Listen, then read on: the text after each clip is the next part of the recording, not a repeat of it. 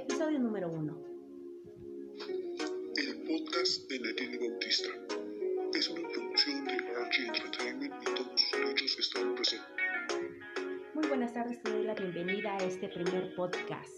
En este podcast abarcaremos un tema de suma importancia, un tema el cual nos incumbe a todos. ¿Por qué? Porque actualmente el mundo está enfrentando una serie de cambios históricos de tipo político, social, económico y tecnológico. Lamentablemente hoy en día estamos viviendo lo que es la pandemia COVID-19. De alguna manera esa nos ha afectado en diferentes ámbitos, ámbitos de los cuales solamente el día de hoy abarcaremos uno, el ámbito educativo. ¿Qué es lo que pasa en este ámbito educativo? Pues bien, hemos pasado de una modalidad presencial, es decir, de donde se nos exigía estar dentro de un aula con compañeros y recibiendo la clase de un docente. Hemos pasado de esa modalidad presencial a una modalidad virtual. Este cambio en México lamentablemente lo sufrimos y nos cuesta. Pero seamos sinceros, otros países ya han trabajado con este tipo de modalidad virtual. En México estamos viviendo este proceso en el cual nos estamos adaptando como sociedad. ¿Por qué? Porque nuestra educación no puede quedar atrás. Nuestra educación tiene que continuar y qué mejor que ocupar lo que es la tecnología. Es decir, hacer uso de la tecnología de la información y comunicación, las TIC. Muy bien, comencemos definiendo lo que es un ambiente virtual de aprendizaje. ¿Qué es un ambiente virtual de aprendizaje? Pues bien, ese es un sistema de software diseñado para facilitar a profesores la gestión de cursos virtuales para que sus estudiantes puedan recibir conocimiento.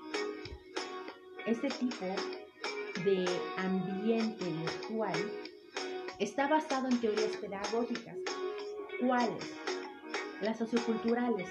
¿Por qué las socioculturales? Porque se lleva a cabo una construcción del conocimiento desde el ámbito colaborativo e individual. Este tipo de conocimiento se debe a que se trabajan ciertos aspectos.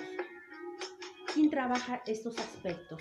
Estos aspectos los debe de trabajar el docente, que en esta modalidad cambia de nombre, deja de ser docente para pasar a ser guía o facilitador, el cual su trabajo va a ser promover la colaboración entre los estudiantes. Asimismo, promover la curiosidad de ellos. Orientarlos, por otro lado, a que construyan sus aprendizajes a partir de herramientas que se van a ir promoviendo.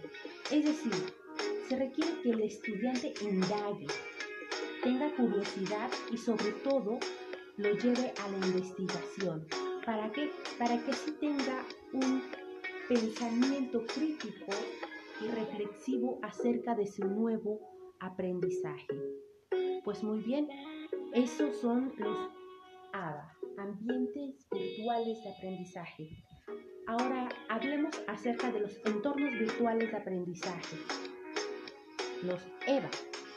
Estas son plataformas educativas virtuales. En estas plataformas se gestiona y se desarrolla el conocimiento a través de cursos, talleres, por mencionar algunos. Los EVA están constituidos por ciertos recursos educativos digitales.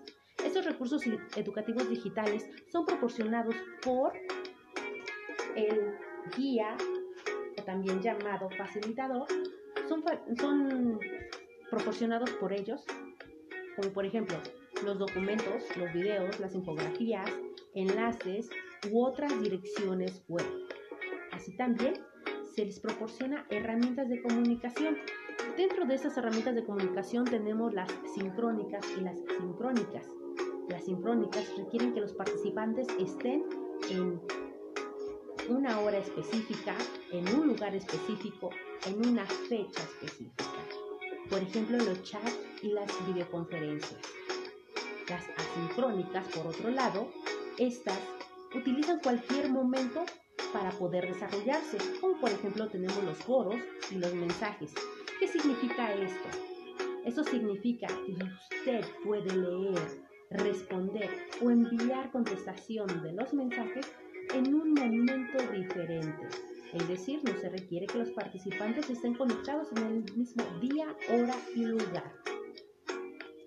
Por otro lado, contamos con herramientas externas, herramientas de consulta como son las bibliotecas en línea u otros sitios web. Pero en este tipo de modalidad virtual, ¿cómo es que se lleva a cabo la evaluación? Por parte del facilitador, obviamente. Pues bien, esta evaluación puede enlistarse de la siguiente manera. Puede haber participación, envío de un trabajo, comentario a un foro, la contestación de un cuestionario en línea.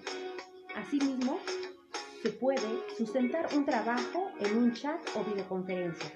También se puede realizar una exposición de la misma forma en un chat o videoconferencia o en algunos casos entregar un archivo como un trabajo escrito, es decir, como un trabajo final. Pues muy bien, también es importante hablar acerca de los elementos que intervienen en la enseñanza y aprendizaje en línea. Hay elementos que de alguna manera tienen que ser desarrollados por el facilitador y por el mismo estudiante. Con respecto al facilitador, ese debe de ser capaz de transformar su praxis pedagógica utilizando las nuevas tecnologías de la información y de la comunicación, es decir, de las TIC. ¿Para qué? Para atender a sus alumnos y así se puedan enfrentar a los desafíos culturales, técnicos que conlleven a un cambio dinámico y complejo. Pues bien, los elementos que intervienen en la enseñanza son la exploración. Esta se refiere al uso del Internet, es decir, son herramientas de exploración que abre al profesor y al estudiante las puertas de una fuente inagotable de información y recursos. Otro elemento es la experiencia, en la cual el estudiante virtual se va a ver involucrado en, en esta nueva experiencia social que es de aprendizaje. Como tercer elemento tenemos el compromiso. Recordemos la modalidad virtual ofrece una oportunidad única al estudiante para vivir nuevas experiencias. Estas a su vez van a reforzar su sentido de colaboración en comunidad. Otro elemento es la flexibilidad. ¿Qué quiero decir con esto? Que desde cualquier lugar y a cualquier hora los estudiantes pueden tener acceso a sus cursos virtuales. Y como último elemento contamos con la actualidad, a lo cual referíamos previamente. Los profesores tienen la oportunidad de actualizar sus materiales y temas de discusión instantáneo. Esto va a hacer que sus cursos, que sus clases sean de interés para el alumno. Este tema, la verdad, abarca, abarca muchos más aspectos. Es un tema del cual, pues, podemos sacar nuevos aprendizajes.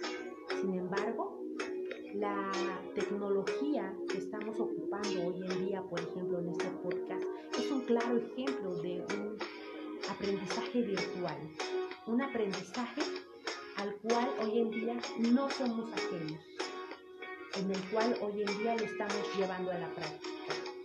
Pues muy bien, este fue un pequeño podcast con esta información. Recuerda que podemos abarcar más temas, pero eso lo veremos en el siguiente podcast. Muchas gracias.